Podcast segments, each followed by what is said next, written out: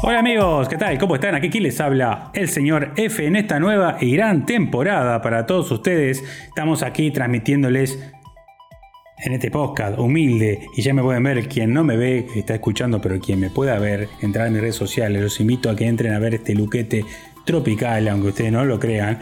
Me, me, me regalaron esta, esta, esta camisita y este gorrito de un país en el cual visité.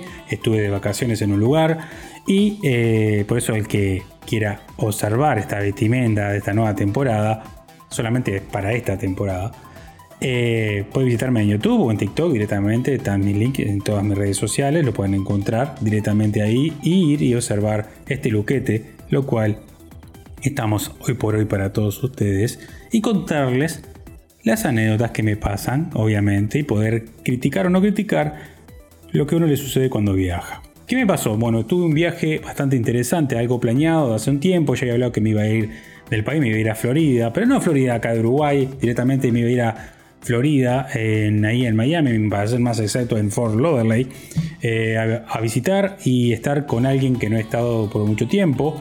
Eh, tengo familia y hacía 25 años que no los veía.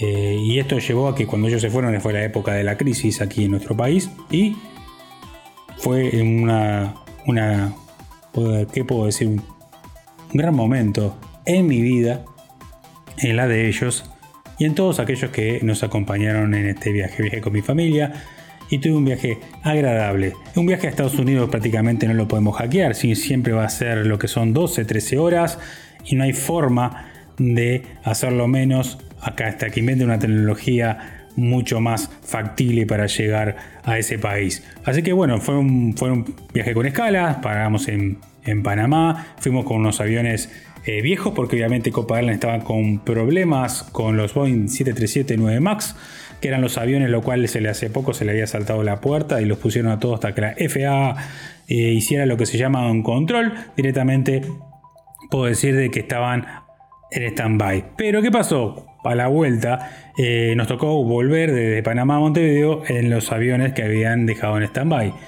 Y encontré una gran diferencia en esos aviones, aunque ustedes no los crean, que es que cuando viajamos en el avión 737 de Montevideo a Panamá para hacer Panamá-Miami, era un modelo viejo de hace 5 o 6 años atrás, y cuando volvimos en los modelos que habían suspendido me di cuenta que eran de juguete y que eran re livianos y se movió todo el viaje. Parecía un samba, aunque ustedes no quiera lo que sepan que es un samba, nuestro país un samba es algo que gira y la gente baila y eh, se mueve todo. Bueno, eso es, un samba. Directamente puedo decirles que, que a la vuelta... Ah, hay algo que hay que entender sobre los vuelos para que te pongan un poco de cabeza. Dice, ah, tenés miedo de volar. No, no, no, no tengo miedo de volar. Directamente eh, pasa lo siguiente.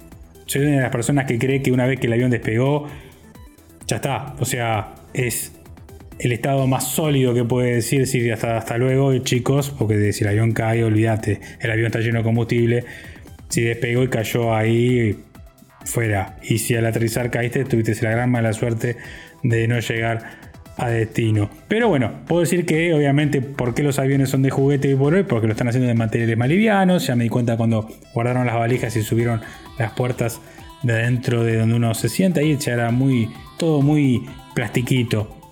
Y bueno, ahora el viaje fue impresionante y eh, puedo decir que he viajado por Sudamérica y me llevé la, la, impresión de poder meterme en la parte más importante de lo que es Estados Unidos, donde hay turismo y directamente no turismo.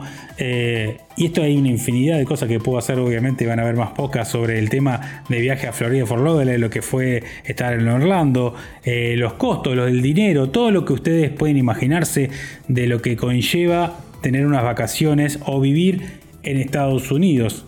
Para algunos dice, ah, eh, me voy para allá, pero no es tan fácil, no es tan, tan directo decir, bueno, me voy y hay que pensarlo muy bien, porque realmente lo que me encontré eh, fue que todo es diferente. Sirve para que aquel que necesita viajar le libere un poco la mente. A mí me sirvió directamente como para decir, opa, eh, ¿por qué en mi país no pasan estas cosas? ¿Por qué estamos a veces tan sumergidos o tan en el fondo de, de un abismo, podríamos decir, a nivel social?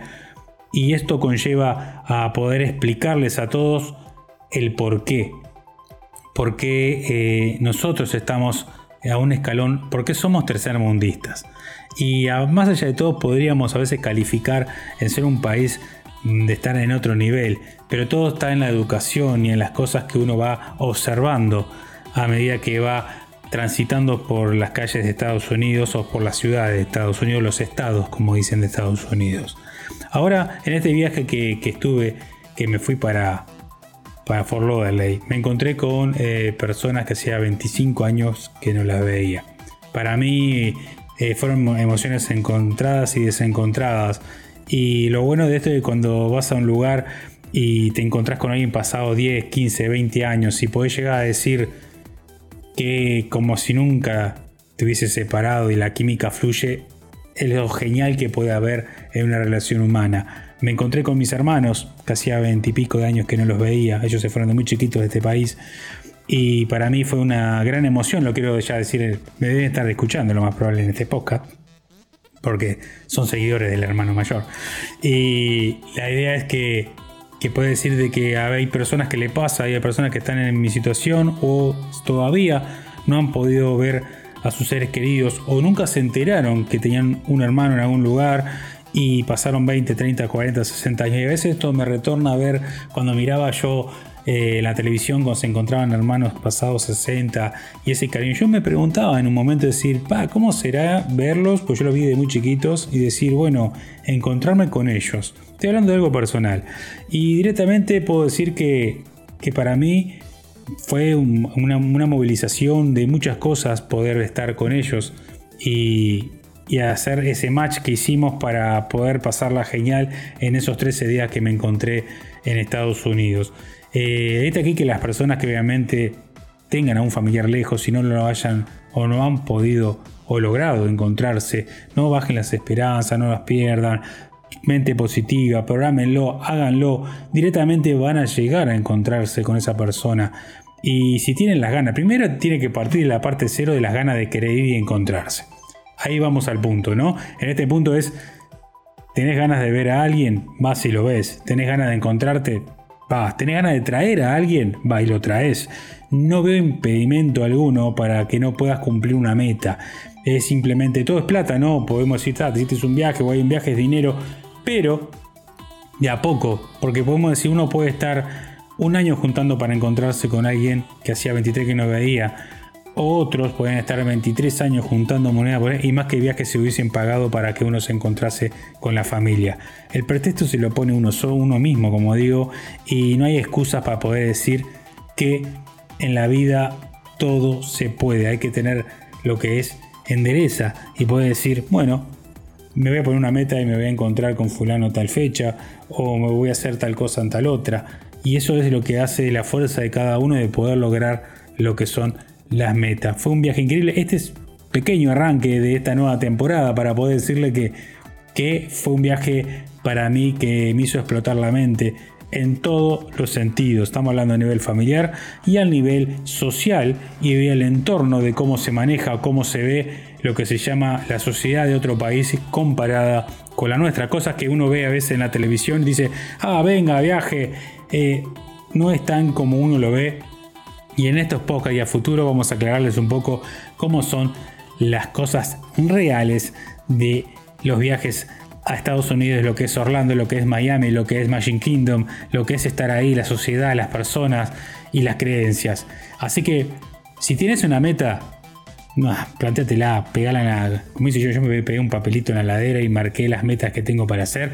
Ya he tachado dos y voy a seguir tachando porque es así. Tenés que visualizar, y vas a ver que el poder es querer y querer es poder, así que te doy toda la mejor onda y fuerza para que si se te antoja algo, lo plasmes en un papelito, lo pegues en la pared o en la heladera, diga, mañana pasado quiero ir ahí, o en un futuro quiero estar ahí, o me quiero comprar esto, me quiero comprar lo otro, y eso es lo que hace que hoy por hoy las metas se cumplan. Así que bueno, en esta nueva arranque de temporada, es como para informarles un poco del arranque y el intro, como pueden observar, de lo que se vendrá. Próximo podcast tendremos una entrevista con Guadalupe Batallán, lo cual nos va a deleitar. Tenemos un formato un poco viejo porque fue antes de, este nuevo inicio de este podcast y vamos a hablar un poco de todo, pero ya que tiene mucho para, para contarnos. Así que bueno, gente, como siempre digo, con este nuevo luquete, que ya saben que lo pueden ver en las redes sociales y observar lo que es estar con este look tan prometedor, esta camisa que me caracteriza bien más para estos nuevos podcasts. Y ya saben que me pueden encontrar en todas las redes sociales, simplemente entran a tmhpodcast.com, ponen el link de la bio de, nuestro perfil de Instagram, de YouTube, de TikTok y ahí pueden ver los videos o escucharnos en todos los podcasts. Estamos en Apple Podcast, Google Podcast, estamos en todos lados. Así que bueno, gente, como siempre digo, en este país tan pequeño pero con el corazón super mega viajero, quien los saludó fue el señor F. Muchas gracias. Chao.